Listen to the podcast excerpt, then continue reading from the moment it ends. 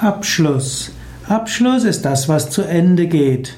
Es gibt den Abschluss eines Studiums, den Abschluss einer Arbeit und es gibt auch den Abschluss eines Yogakurses. Auch kann man den Abschluss einer Yogalehrerausbildung feiern. Es ist gut, das, was abgeschlossen ist, irgendwo feierlich zu begehen. Dann hat der Mensch wieder Offenheit für das andere.